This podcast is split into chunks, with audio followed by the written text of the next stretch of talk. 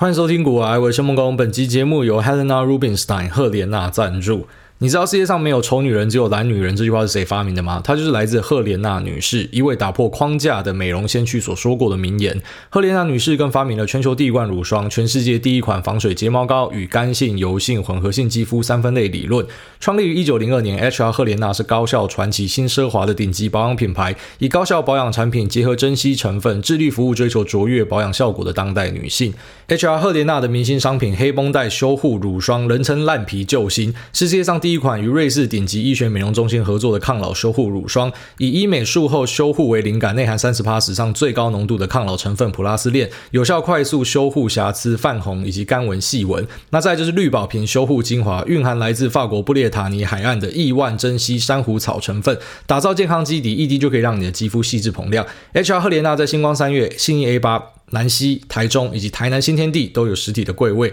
你可以上官网去申请他们的试用包体验。那再来就是我们国外的专属折扣码 G O O A Y E，下单不限金额就额外再送你价值二零五零元的黑绷带修护乳霜以及绿宝瓶精华各五毫升。那这个折扣码只有到一月十一号为止。在这边提供给所有需要的朋友们，可以在链接栏找到相关的描述啊，怎么样去领取他们的试用包，然后以及呢，哎，如何去使用我们的折扣码，还有相关的购买链接。好，那大概在接下来的一两个月呢，我会去欧洲的罗马参加不确诊 challenge 哦，然后之后可能也会去一趟西班牙，就是老婆老家。其实最主要是因为这一趟不得不回去啊，然后因为他的护照已经快要到期了，两年没有回家。那呃，虽然以目前我们台湾的状况去看海外呢，你就会觉得说，干他们到底在冲啥小？但其实如果你有在看什么 NBA，有在看足球的，就知道他们生活算是大致上回归正常啊，几乎已经回归正常了。那自己的亲戚在那边哦，也有遇到那种什么全家确诊的。那全家确诊，你听到说哇，看好严重，是不是要完蛋了或什么的？就诶两天之后，然后就复验，然后第三天可能验一个 negative，然后之后第四天就发现他们又回去烤肉派对什么，就是生活就就是回到正常这样。我觉得他们已经基本上像是把它当成一个流感看待啊。但因为我们在台湾就是呃完全在追求清零嘛，所以以我的心态来说，还是有点紧张，就觉得说干出去会不会确诊什么？反正两剂疫苗打了。剩下就交给老天的啦啊！那不管之后是有确诊还是没确诊，都可以帮大家开箱啊。确诊变成这个病毒 boy 之后呢，然后就开箱病毒，就到底他妈中了病毒的感觉是怎么样之类的啊。但回来也是会去发了我们所有的相关法规啊，就不会帮大家造成任何的困扰这样啊。反正你要验的 PCR 安全的才可以回来嘛。那回来就是乖乖的隔离七加七这样。其实现在出国的花费，我觉得是还蛮高的，因为你光是回来去住那个防疫旅馆啊，我是找那个信用卡秘书帮我订。那其实算下来，呃，两大一小，然后加一个小朋友，那就是可能一个大一点的套房。那好一点的就是有隔一个小客厅这样。可能基本款花费就大概要八九千到一万以上，然后最贵他报给我的是两万多，然后想说跟妈干，干脆直接两万多直上好了，不然跟小朋友关在那么小的地方，他就会崩溃，然后就被老婆骂崩溃，说干，你要花两万块住一个晚上冲啥小，啊，那最后面就哈就妥协一下。找一个居中的，可能就一天也要个一万多块吧，所以其实光是回来就要再付个七八万。那出去 PCR 呢，一个人是三千多到四千啦。哦，所以这是目前大家假设啊，你是因为工作或是家音，或者说呃，就是比较大胆一点的，我开始要出去玩，要开始回归正常生活的话，就是呃，目前是比较贵啦。我相信到最后一定会慢慢的去开放。我觉得来说，像欧洲的观光国家基本上都没有在隔离啦，我就已经没有在隔离了。像我们进去意大利是不需要隔离的，所以没有办法，因为你要赚观光财。如果你都要求大家还要隔离隔一两个礼拜的话，那基本上就不会有人来了。好，所以台湾的五星饭店近期比较困难，就是因为呃外国的旅客基本上没事不会想要过来，因为过来要隔离这么久，他们就不会进来了。这样。好，那这是我们台湾的防疫政策啊，所以就还是尊重这样。那只是我去呃海外哈，也会跟大家分享一下说，诶、他们目前的实际上的状况是怎么样？因为其实蛮多呃。台湾朋友可能就没有注意到哦。举例来说，你那边看球赛、看足球，你就发现说他们都好好的。可是举例来说，在一些论坛，你就还是会看到很多人在讨论啊，好像国外都是一群傻子，要完蛋、要死了这样吗？就我们台湾人最聪明了。我觉得不是，就是大家可能 approach 不一样。那你也可以说成是啊、呃，这种与病毒共存，某种程度好像就是一种摆烂，啊、也没有办法哦，因为他们对于这种呃自我的意识。的这种自由呢，其实是要求比较高的，就不像我们这边可以把你锁起来，你那边再去锁人家，大概就是大家会上街，然后就跟你拼了这样，所以那个就是民风不同啦，民风不同，那可能管理方式跟这个啊，就像说政府是所谓大政府、小政府呢，那都有一定程度的差异啊。反正无论如何，不管是确诊还是没确诊，我都可以跟大家分享啊，就是到海外的一些见闻跟经历，这样就节目会继续更新。其实我现在想一想，有节目真的是蛮幸福的，因为我本来如果去欧洲的话，其实大家想象是啊，你应该会跑去很 多地方玩吧？其实还好，你就想象成你每年去去个几个月，所以最后面你也不知道干嘛了，所以就会在家里打电动，就玩那个《文明帝国四》。本来想说在那边也组个电脑之类的啊，但其实欧洲的年轻人大部分都是在 Netflix and chill，就是在打炮了。那呃，如果说你刚刚讲说你在家里是什么打电动啊、看股票，你可能会被归类在 no life 那一区，我觉得你是没有生活的，你是一个很无聊的人，所以我们就是属于那种很无聊、没有生活的人啊，所以。有节目可以更新，跟大家互动，我觉得也是还不错啊。所以带一支麦克风去，那如果说没有什么意外的话呢，就会照常的去更新。那股票部分也是照做，就只是把一些啊，因为我近期打比较多台股的短线嘛，所以短线部位可能就会把它啊，可能就平掉。那啊，重新去打散一下配置，把配置拆开一点哦。这其实也是过往的经验学起来的啦。那举例来说，在二零一七年在西班牙的时候，就遇到说，呃，去质押股票，结果，呃，看到股票开始跌，知道出事情了，想要解职，但是他不给我解职，他说一定要本人去签名。我说为什么一定要本人签名？你就知道是我他妈线上签署不行吗？呃，不行，反正很多那种很官僚的东西，我觉得就很废物了。他们都跟你讲说，他规定就是规定哦，归你老妈。那规定本来就是要拿来改的嘛，就是你这规定不合理，本来就应该改。但那时候就是啊，死都不给我签。那我也是那一种，就是有时候想一想，就两眼一闭，两脚一伸就算了，这样。像昨天。地震那边摇，他妈我家住二十几楼，摇到我真的觉得说这一次应该就是终点了哦，所以眼睛一闭，两脚一伸，哦，最后面停下来，哦，没事，活着就好。所以那时候也是一样的状况，就算他不给我解职，然后每天就是几十万、几十万在赔哦，然后最后面多赔了几百万，可是就觉得。啊，也不要跟老婆讲说什么，我们就提早回国就算了啦，反正妈赔了就算，那就是我要承担的东西哦，就是看得蛮开的。然后后来也是在二零一八年的时候，是遇到那个零二零六期货大屠杀，那时候正好在转机，然后就下来转机四十分钟左右吧，然后然后好不容易连到网络，一上去一看，干你啊发生什么事情？二话不说，先把部位先砍掉。然后，因为当你今天发现这个整个市场已经出现一个非常恐慌的状态的时候，呃，当然你可以选择站在原地硬扛啦。如果说你手上有很多现金的人物，是我就会选择我会站在原地硬扛。但是那时候就是可能部位也是满满的，就是你没有想到，哎，会有这种突发的状况。那所以就选择先把部位都先砍出去。好，但还好也不是在最主要的受灾区啊，什么一些啊期货或是那时候很流行双 sell 嘛，就是在呃选择权去站卖方，然后当什么卖方包租公嘛，那。一波包租公全死啊！那时候大概一六年、一五年哦，然后一七年的时候非常热衷，在网上部落格你会找到一堆教你怎么在选择权去当一个包租公的那些包租公，现在全部都死掉了哦。那 其实是蛮悲蓝的。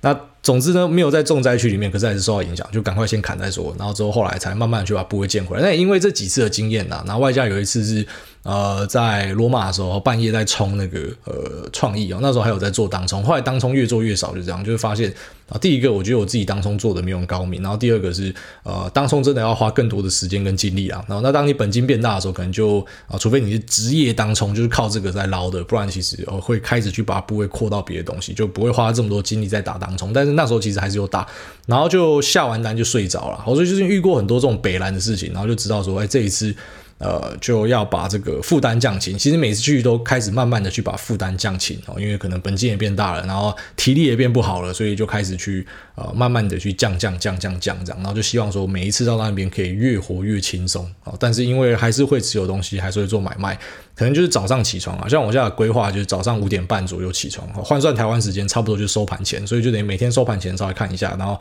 有要买东西就收盘前买这样。那美股的部分是下午，所以就不太会受到。影响哦，所以还是会持续的跟大家分享那边的状况。那当然，你在 Q&A 里面要问我一下啊，这个关于当地的这个啊目前的生活形态或什么都可以啊，反正一样，就是 Q&A 你们想问什么都可以问什么，就是大概接下来一两个月我会待在那边。好，那跟大家提一下。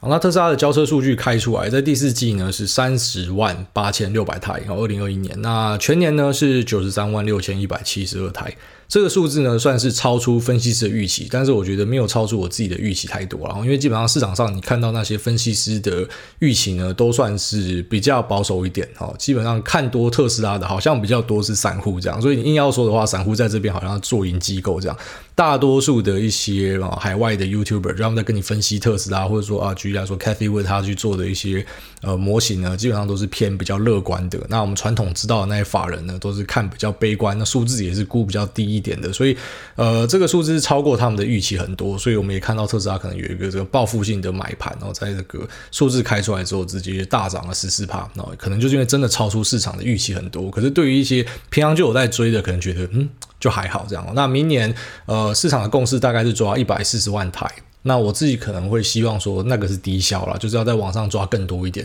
那其实特斯拉可以卖多少台车？重点是在于它的产量哦，因为它目前的库存天数是低的，也就是说它基本上做多少台车，它就是卖多少台车。所以你看它销量，你不用花太多心思去检讨说它卖的好不好，因为重点是根本就买不到。它只要做多少台车，它就卖多少台车。所以如果产能可以顺利的打出来，德国的产能、其他厂的产能都打出来的话，那它的销量一定就是会直线上升哦，就是会非常好。那我们也可以从一些呃基本面的考察去看哦，就是可能用生活中的观察，举例来说，像朋友在订特斯拉车子。或是你去问一下啊，群组里面有人在订特斯拉车子，应该都会跟你讲一样的东西。然后举例来说，你订那个 Model X，你至少要等到二零二三年的八九月。一年半以上，你现在下定，你他妈至少等一年半以上，就是这么扯哦。所以你就想说，如果今天大家不需要等这么久的话，哦，他如果都往前拉，产能有开出来的话，那销量绝对是直线上升的啦。所以其实不用关注太多销量的一个讨论。然后举例来说，在中国那边之前不是讲说抵制吗？那很多人就担心说啊，中国是世界上最大的电动车市场之一，他们抵制是不是大家就完蛋？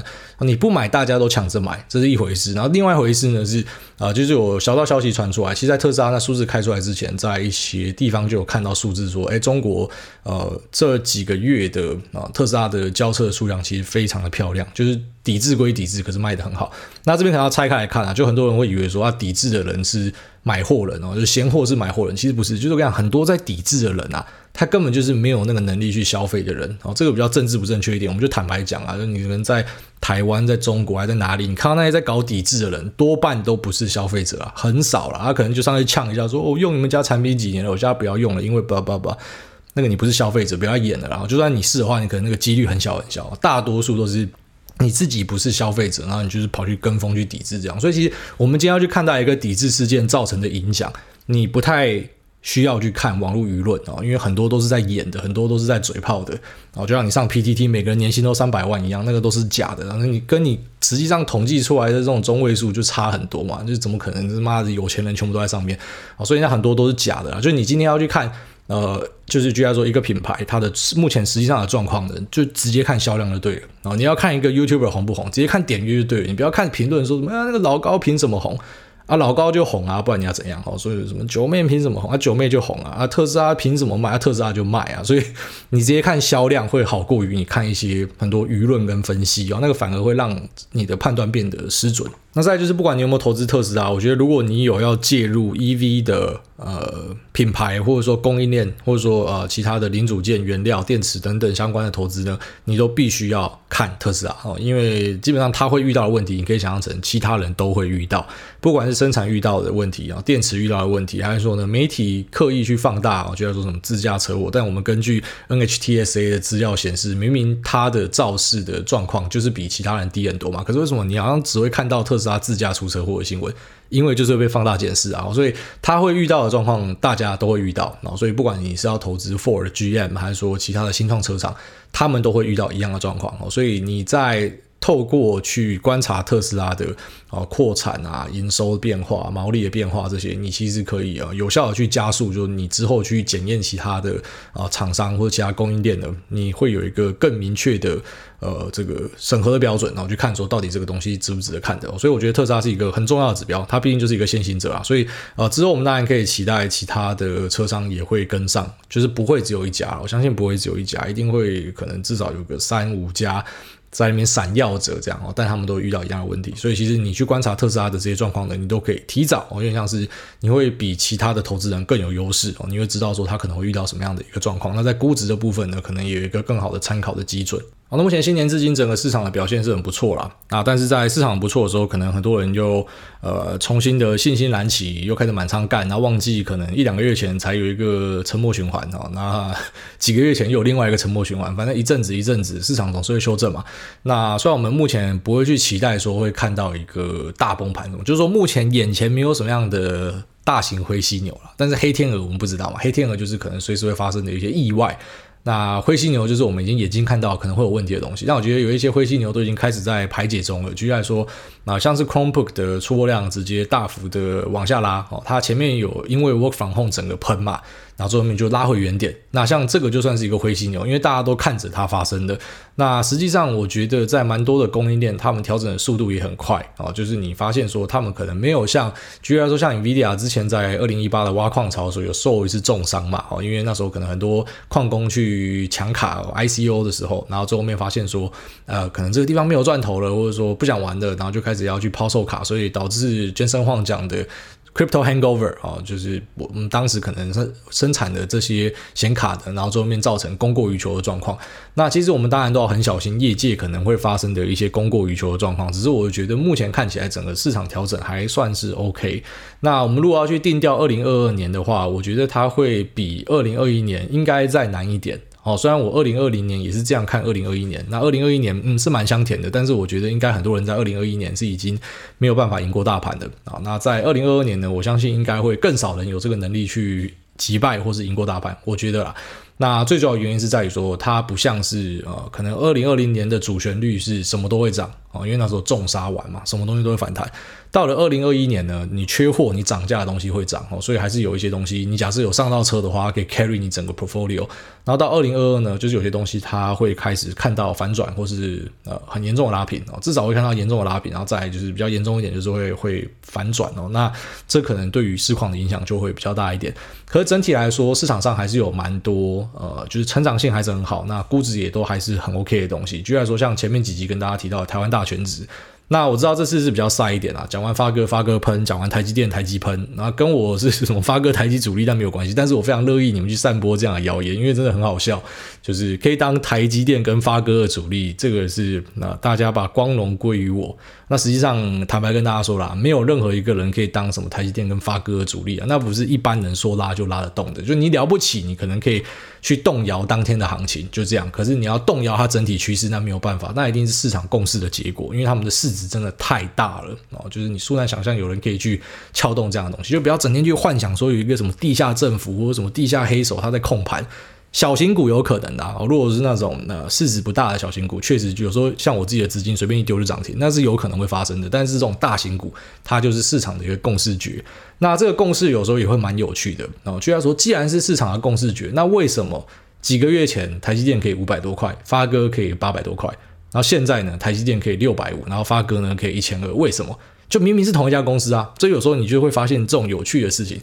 明明是同一家公司啊，然后明明是一样的展望，明明是一样的营收占比，也是一样的客户，可是呢，股价一前一后差了几十趴啊。那我们当然都会希望说自己可以在便宜的时候去捡嘛，然后等到所谓的贵的时候卖掉嘛。但你要去抓股市里面的低买高卖，我觉得是非常困难的事情。就是你不用花太多时间去纠结在那，就即便今天可能发个一千二，台积电六百五了，你说可不可以买？很简单，问自己一个道理：它未来会不会更好？会，那就可以买，就这样哦。就是你也不用去想太多，说什么啊，过往的低点在哪？就你硬要去比的话，那么台积电以前六十块，发哥以前一百块、两百块，就你你不可以这样子去呃硬要去抓，说什么啊以前那么便宜，然后现在这么贵了。那你看苹果，他妈涨了二十年呢，那难不成你就不买苹果了吗？所以其实你去看股票，还是看它未来的展望。那我们就跟大家分享一下目前我自己，然后还有我最近看的蛮多法人报告，就大家对于未来的一些看法跟展望，我就当成是一个参考，当成是市场上的一个意见哦。那其实你可以去多听多看很多意见，这是对你有帮助的。不要说死赖着一个说法，那个没有意义哦。你多看多听，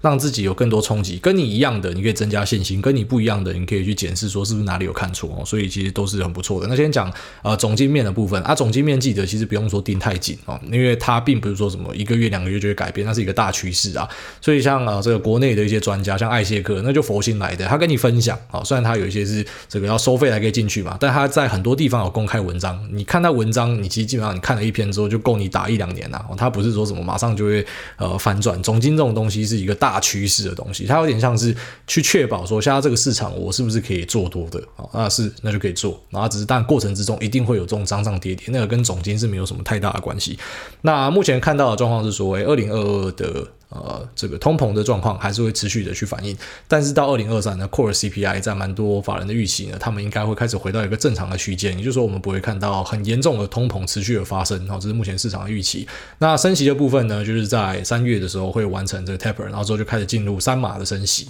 然后预期是会有三码的升息，那当然有可能会往上拉，假设说状况跟。呃，联准会想的不一样，他们基本上就有点像在打扑克牌，今天拿到什么牌，他们就打什么。状况不好，他们可能就会提早去做一些动作，这样，那现在反应都很快啦，所以你可以期待大概三码左右的升息，然后到下一年呢，应该可以再期待另外的三码，然后这是目前的共识。也就是说呢，之后可能目标利率会落在两趴左右，哦，所以对于股市的人来说，我觉得你不用想太多，因为很多人听到升息想说完蛋了，之前降息不是代表很多资金跑出来吗？那升息是不是代表说这个资金都跑回去都要去死了？诶，过去有发生过这个升息的循环啊。在在 Q 一之后 Q T，然后进入一个升息循环。那其实我们呃发现呢，标普还是可以继继续往上走。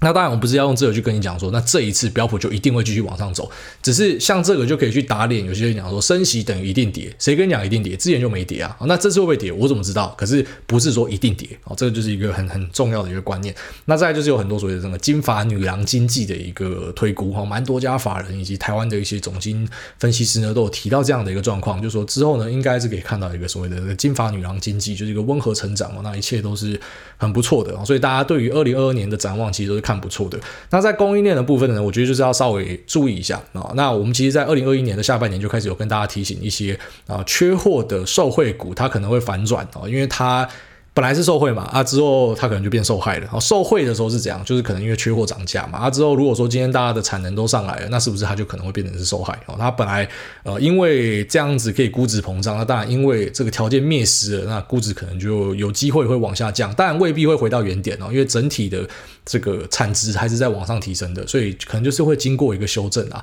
那这个我们看到蛮多份报告都有跟大家提到，就是目前居然说看晶圆代工的部分哦，最缺的在去年我们听到就是说的八。寸晶圆，然后跟成熟制程二十八跟四十奈米，那但是因为二八跟四十奈米的东西很缺很缺，所以很多 IC 公司它也等于说进阶了，然后它就是把它本来下在二十八奈米的东西开始下去十六、十四奈米，那也因为这样子呢，好，所以可能会导致本来在那边很紧绷的产能会获得缓解。那获得缓解，当然就会对价格造成一定程度的影响。好，除了说从呃制程上面去演进之外呢，那有些本来是下在八寸的，可能也改成是十二寸。好，所以对于这个晶圆厂来说，它可能是一个利多，因为你可能用到更多的 wafer 这样。所以呃，晶圆厂可能是二零二二年的一个受惠。好，那成熟制程的一些公司呢，可能会是比较主要的受害。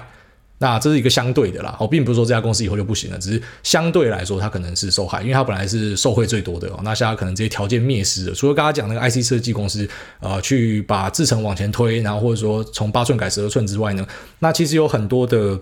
那这个八寸晶圆厂之前会满载，最主要原因是因为我在做，举例来说像是 MCU 啊，或者说呃像车用的一些晶片啊，那这些车用晶片可能大多数是下在八寸这一片。那在去年之后呢，其实我们有看到很多的大扩产啊，所以包含说那些公司啊，他们叫做 IDM 嘛，我们之前跟大家聊到，就是啊自己有设计跟生产能力的，那本来是因为他们产能不够，所以会 outsource 去外包一些给这些晶圆代工仔。那只是现在呢，因为他们自己的产能开出来，所以这样我就收回来自己做啊，我自己做，那我做出来毛利可能是更漂亮的，所以你会看到一个现象，就是 IC 设计公司可能开始减少下单一些东西到这个成熟制程这边，好，然后再来就是，诶，IDM 呢，他们把一些单收回来，所以整体来说，本来很紧绷的这个地方可能就会舒缓，但当然这个就是我们一方意见了，这个我跟部分法人有这样的看法，但有些人是看相反，然后有些啊，就像说贴在脸书上面，那有一些留言的人，他们是业内的，他们是看相反，好，没关系，反正就是都下好离手啊，好，那一样我们要强调的东西。是这个东西可能就是一个短线的一个修正的题材，但是整体来来说呢，唉，整体半导体的产值只会越来越往上嘛，它饼都是很大的，只是在短线上可能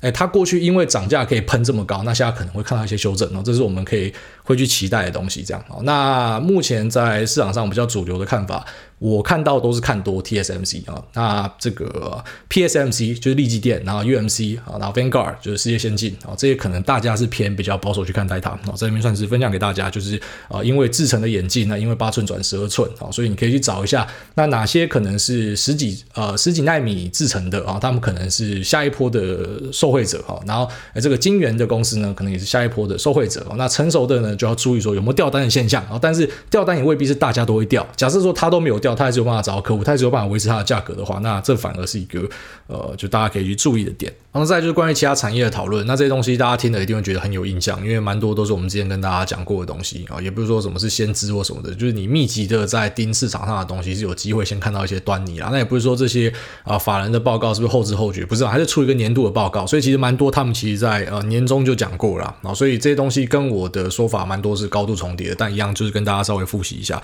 那首先就是 Work from Home 呢，有看到 TV 跟啊这个 PC 的一个大幅的拉货嘛，那这个东西大家在未来是看相对保守的，因为这种东西你不会。每年换，那 NB 呢？Chromebook 的部分，然后拉很高，然后后来也摔得很重，那。整个笔电的市场来看呢，它的影响会稍微好于这个 PC 跟 TV 哦，就是 PC 跟 TV 应该是一个受到影响比较严重的地方。然后再就是呃缺货，刚刚前面讲到是受害股，那受惠股呢就是 server 哦，然后就是网通这个东西，我觉得现在市场已经开始在反映了。所以呃，如果说你是在我们去年的节目那时候去做多的话，我觉得你胜率可能偏高一点，现在可能就偏低了哦。即便你现在可能会开始看到它营收变好，但它会到多高我是不知道。可是其实有很多已经开始在反映中了。所以你还是要注意说每个题材它可以反映到的终点是哪里。如果说你是打供应链的话，那如果你是打品牌厂的话，可能就好一点哦。品牌厂的周期可能就比较长一点，所以其实做法会有一点点差距这样。然后再来就是呃，这个除了 server 相关的啊，就是我们提到的这 HPC 哦，HPC 就高速运算。那高速运算其实不是只有用在伺服器资料中心哦，它有五 G 的相关应用等等的。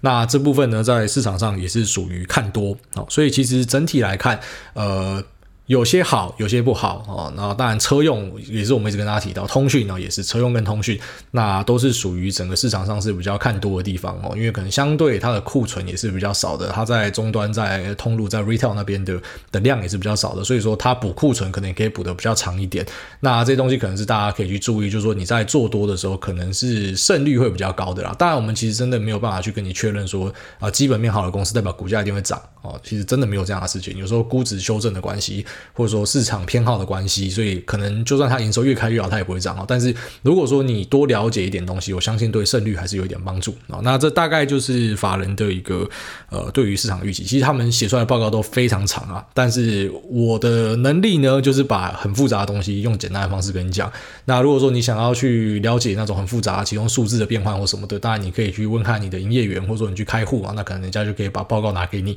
那你看完之后，你会有一些想法，就是其实我们抓重点很重要，抓概念很重要。那细项的部分呢，其实算是锦上添花，算是加分。这样就是你要去了解也可以，可是我个人建议是不用花太多时间在上面哦。就是你应该要学着去，呃，像那个蔡桃在在那是哪一个麻将游戏里面讲的，打牌要抓重点呢？我觉得这个打股票也是要抓重点。好，那这期节目先分享到这边，我们接下来就进入 Q&A 的部分。第一位笑疯癫，他说太无情啦，定毛那。请问依照诸位的经验，当公司遇到非受迫性失误，那之后再涨的几率是不是颇高？例如因为限电被杀的 CCL 或是缺料的网通族群，那透过毛大的预估，几年几季会缓解，再提前一点布局，胜率似乎是颇高的。哦，对了，台股我只看股这个股癌还有史丹利。OK，那他讲的这个定锚跟毛大，就是呃定锚的财经随笔，我忘记他全名什么，反正你找定锚应该找到。我觉得是一个很棒的呃的这个素人分析师，应该也不能算素人分析师，就他现在是自雇者啊，所以就算素人嘛，他不是法人机构的，他以前也是啊、在法人那边的。那我觉得他很多的东西真的写得很不错。那这位朋友啊，笑疯癫，他问到说。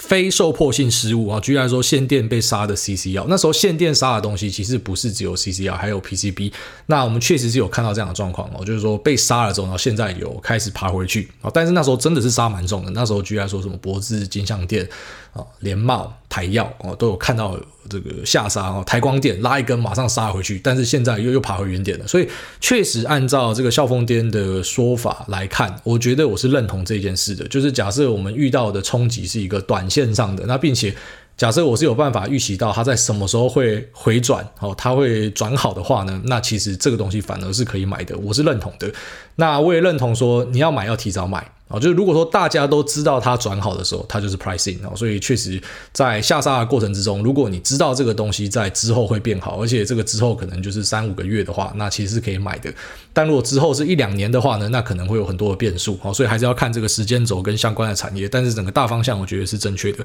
好，下面因为这个 AMC JGC 他说五星吹爆，我希望股癌可以带我玩世纪四。好，有空再来。那下面为这个 V V Shen 他说被诈骗的人超级可怜。那五星吹捧来大你好，我就是听热闹听得很开心的那群人。那每次都听得超级开心，虽然没有什么在操作股票。那最近生活中遇到很多被国际交友包裹诈骗的人，想说借股癌大大的力量宣导，他们会用 I G 交友先钓鱼一阵子，那可能一两个月寄礼物包裹。骗说里面有美金等等的，那要他们先付钱转账美金给海关，或是用比特币付款才可以拿到 I 的礼物。然后很多是外籍劳工或是生活圈单纯的女生，赚钱不容易啊。那很多时候不是贪，是感情诈骗呐。那请大家告诉大家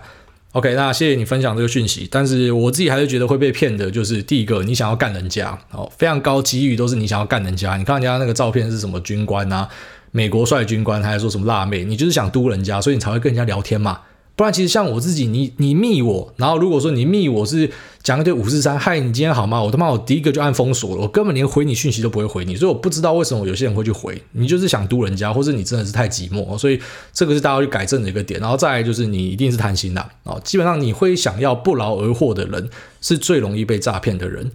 如果说你相信天上没有掉下来的礼物啊，没有没有这种东西的话，你拒绝相信真爱的话呢，那你是很难被骗的。但当然你也可能很难真的去找到真爱，这样。所以有些人可能会觉得，哦，这个网络上的东西虽然很多是骗的，可是我就是抱持着希望，我希望有一天真的可以找到一点奇迹或什么的。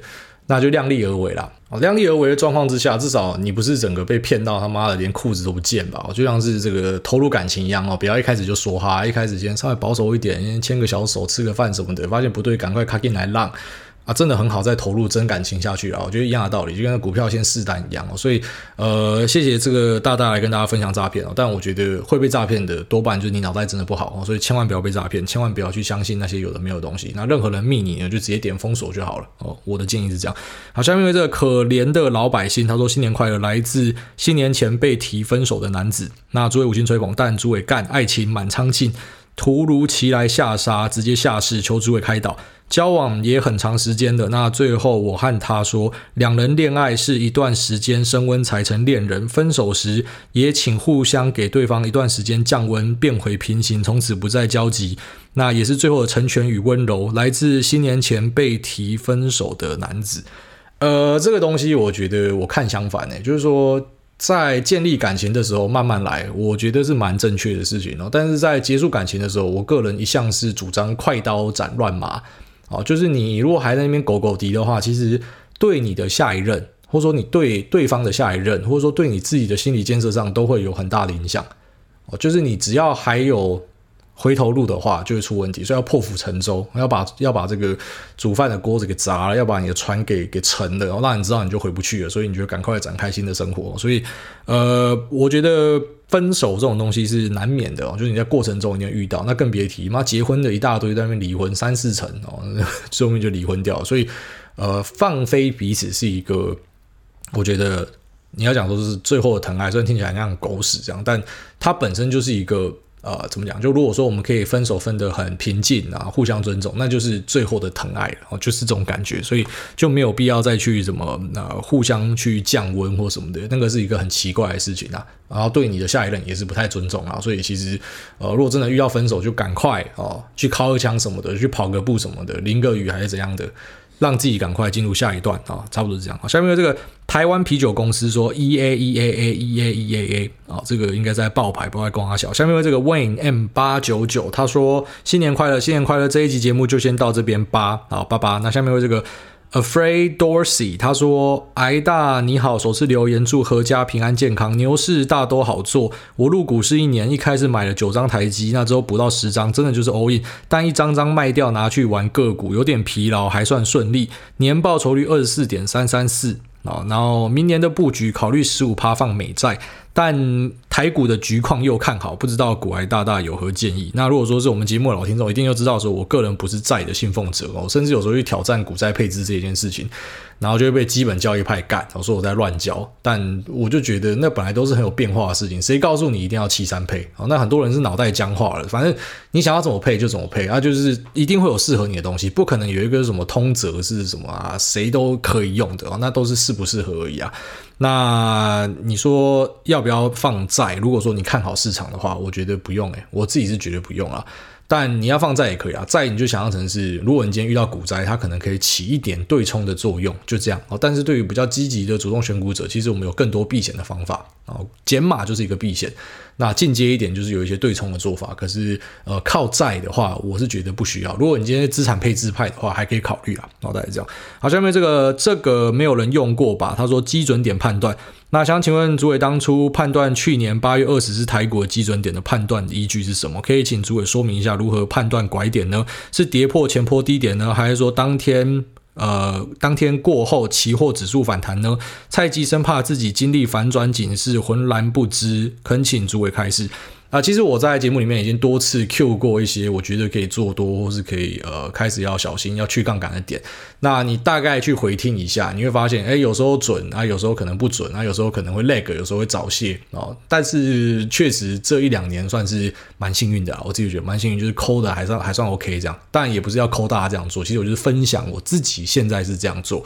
那一般我看到的警示是什么呢？就是大盘不正常的大跌，我就会把它视为是我开始要降杠杆的一个地方。那我知道，其实很多人的心态会觉得说，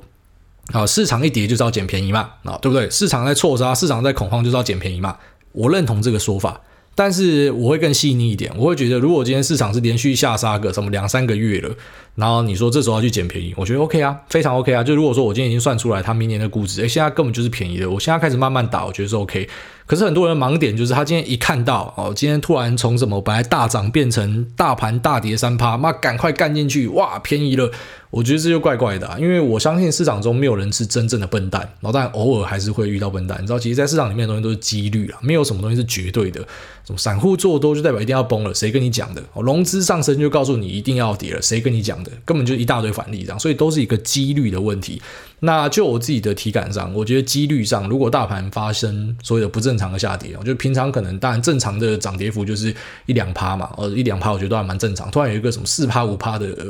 大崩的话，我相信就是市场中有很重要的大资金，可能是某个法人或什么，他选择要开始去撤出他的部位，然后可能触发了其他人的城市单。当然，在这样的案例里面，有时候我们会看到，可能隔天就反弹，因为那真的就是有人肥手指或什么。可一般我遇到这样的东西，我就是先把杠杆都砍掉，然后之后呢，部位还是留着，现股还是留着。那如果说之后发现继续下行，每天都有新低的话，我才会考虑可能开始去移动停利掉一些东西。所以其实都是视当下的状况去做反应。但是我觉得核心的一个原则就是，如果我看到价格有不正常的变化，哦，所以不正常就是超出可能平常的标准范围之内，那那就是我会开始去警示的一个点，然后在这边分享给你。好，下面的 Kirk 一一九，他说冬练进补韭菜鸡，五星潮吹啊，哪次不吹？诸位大家您好，小弟是初入股市的小菜鸡，听了两百多集，第一次留言。我多数是根据形态突破后要创新高或接近一年新高的交易，那执行停损也都不太手软，通常在十趴以内，我一定就认输吃损。风险大于十趴的标的，通常不会入场拼命。可是这种方法，我居然还是赚不到钱。我猜主要原因是我很少能够获得三十趴以上的获利率，吃损吃到超过获利，以至于期望值很差。那想请教癌大有什么建议可以救救小弟吗？另外，癌大会设定时间停损吗？当买入标的既不跌破停损点，也不往上走的时候，您认赔时间成本出场会根据什么理由设定呢？那谢谢癌大，祝全家平安，新年快乐，秋口二零二二继续干你娘！好，谢谢。那首先呢，我觉得太偏这种量化交易，而且是很基本，就是猴子都想得到的东西，都很难赚到钱。哦，举例来说，突破买进，然后如果说跌破十趴就卖出，你就想这个东西完全可以 key 进去程式里面啊。你去找一个工程师帮你写程式，那你直接去拿台股来回测，你看它胜率是多少，然后自己试试看，马上就知道答案的。那我今天都还要加入一点基本面元素啊，就一样会涨的东西，一百只标的都会涨好了，那挑谁胜率比较高？当然就挑后续基本面有跟上的嘛，那就是一种支撑。就像股价的交易，它不是只有。技术面的人，他不是只有形态学的人，他也很多基本面交易者。当今天大家的共识啊，基本面派的、筹码派的，那什么技术面派，大家都会买，那这东西就真的会推很高嘛。所以你当然就要找一个，呃，像我自己会觉得一定要混一点基本面，你不可能全部用技术面去操作，这一定很捞塞。然后再来就是，呃，其实追突破砍十趴这个。以目前啊，就是我自己身边朋友还有我自己的经历啦，我觉得突破战术停损抓这么宽有点怪怪的啊，停损应该是要抓的更窄一点。然后呢，如果你真的去追突破第一天的话，其实输的几率也很高啊，就是因为它之后的回撤或者说当天的震荡，可能就会直接一直打到你的停损，所以变成你就疯狂的停损，然后你怎么赚都赚不回来。然后再来就是呢，呃，部位的施加次数也很重要。就是如果你是一次打进去的话，胜率就很低。但如果说，呃，突破你打第一单，然后之后呢，达成某个条件再打第二单，再打第三单，你会发现胜率就会改善。哦，这是我给你一个比较粗浅的想法。当然，它还是视你打的标的是什么，还有你自己的那这个资金的状况要再去做调整。它没有那么简单，只是你就很很明确的要先知道一件事情，就是说，当一个东西可以很简单的用程式去处理的话。你就直接请一个工程师，好，然后你把那个程式拷出来，你直接去跑回测，你马上就知道自己的胜率是怎么样了。好，然后再就是说。会不会有这个时间停损？有啊，这很简单，就是机会成本啊。就是如果我今天我买这个东西都不会动，我在过往的节目你就听两百多集了，你一定有听到很多我想说干他妈他都不会动，我就把它撤出来去买什么。呃，比较近期就是可能撤出来跑去买记忆体的钱嘛，然后再就是比较前期就是啊测瓶盖股，然后跑去买 server 嘛。所以那个就是我今天发现说它都不会动的时候，我没有那么始终的价值投资，我自己会定义我自己算价值投资，就是我一定都是我看的基本面，我觉得你有成长性我才会买，这就是广义的价值投资嘛。但我不是那种很很很始终的，就。是说啊，这个东西就是市场都看不懂啦，我就是要一直买，一直买啦，买到市场认输啦。我不是这样想法的。就如果今天市场都都看不懂，好，就算他有一天会看懂，可是十年之后，然后报酬率只有二十趴，那这个东西我们去蹲到底有什么意义？好，就像是我之前有打过那个日盛，我记得在很早期的节目应该有提过。其实我那时候就赌说他会金晶病嘛，好，那个应该是二零二零年的时候有跟大家讲说，我之前有那样打，所以是更早以前。那最后面这个日盛真的就有金晶病啊，哦，可是它最后面实际的涨幅好像也就十二十趴而已吧。就如果说那时候我真的硬蹲到现在，干那二十趴，拜托，二零二零年一大堆标的轻松超过了，所以呃，就这种机会成本的角度去考量会比较好。就如果说你等到已经发现说干这个东西没有意义了，你就你就你就走吧。啊，当然有时候你一卖掉它就涨，那没有办法啊，你还是要看长期一点，就是长期来看你这样做是不是对的，是的话就可以继续做啊。短期一两次受挫，不要觉得怎么样啊，就卖了就涨，或者你买了就就狂跌，那个就是啊怎么讲，就像是你掷骰子啊，你你不能说什么你每次掷你就希望第一次就掷到六，那不可能嘛。可是长期。来看，那可能一二三四五六几率都差不多哦，所以长期来看，如果你的胜率是 OK 的话，那这个短期几次的失败其实不是什么大不了的事情。好像因为这个卢比欧他说五星吹捧之拜托可以念到我，那艾大你好，感谢您分享宝贵的经验跟观念，让我在股市这条路上得以依循摸索前进。虽然说呃这一年能力不足，没有赚到什么钱，但是学习了很多经验，也看了不少书。那期许未来自己可以更加成长。祝主委一家新年快乐，万事如意。听众你各位的身体健康，股票都喷到天上去。那 P.S. 我女友说主委声音很好听，可以帮我跟她说。会保考试加油吗？那这个感激不尽啊！这个会保要考试了，是不是啊？考试赶快考一百分啊！考一百分之后呢，好好出去工作，然后工作之后呢，钱就拿来给男朋友炒股，刚刚好。下面为这个拿出了死神说新年快乐，赞啊！新年快乐。然后下面为这个 Unity 3D Team 他说相见恨晚的小粉丝，哎大你好，想请问以您的观点，经济学是否明显有益于股市操作呢？我觉得还好啊。下面为这个用砖角器看起来两光两光。优质好节目，先五星吹吹。那小弟今年二十五岁，是入股市一年多的韭菜，挂到自认。那去年有幸看到股市的大熔断，有种在头上跳出成就的感觉。那刚好手里有些闲钱，就买了一些股票，第一年就赚了三十趴。可是到了今年八到九月期间，那突然发现自己的损益回吐到剩下一两趴，突然意识到如何赚来的真的就会凭实力输回去。那当时就有点想提升自己的想法了。台股的部分目前已经变成 ETF 的形状了。至于美股，有了台股的前车之鉴，也把一部分转成 ETF。可是就好像是人奇怪的心理，明明就知道火烫，硬要去摸；那明明就知道 ETF 就好了，可是就硬要去看有没有其他有关股票的新闻。那想问问艾大有没有可以推荐可以看到美股的新闻平台？挂号英文没关系，好，刚好练英文。那讲到看新闻买股票，其实真的没有什么，呃，没有这么坏，说什么出货台，看那些节目只是让你知道当时市场在红什么。那买卖的决定还在自己的手上。以小弟做工程的角度来说，火药很危险、很恐怖，所以要禁止它。那如果没有火药，你去开挖隧道，你是要敲到民国几年？只是看你要如何使用工具而已。那另外想问问癌大对于游学的看法，抱歉打的有点多啊，不会。那呃。现在回答你上面的，就是说你本来是打 ETF，然后开始想做个股，这完全没有冲突啊。像我帮儿子就存 ETF 啊，为什么我不帮他存个股呢？我也不知道。我就想说，有一天个股搞不好会毕业啊，所以呃，我就帮他存 ETF，类似这样。但是我自己的东西全部都是打个股，还打一点这个选择权、期货都有哈。那帮儿子存 ETF，我觉得它是可以共存的东西。所以，那你今天如果说你是呃开始在丢 ETF，你要拿一点出来买现股，完全是没有问题的。我觉得完全是没有问题的。然后再来就是说，有没有什么样可以看到美股的新闻平台？其实台湾的巨恒网，我觉得非常优秀哦，巨亨网的这个外国的新闻部分真的是做得非常的好哦，而且是中文媒体。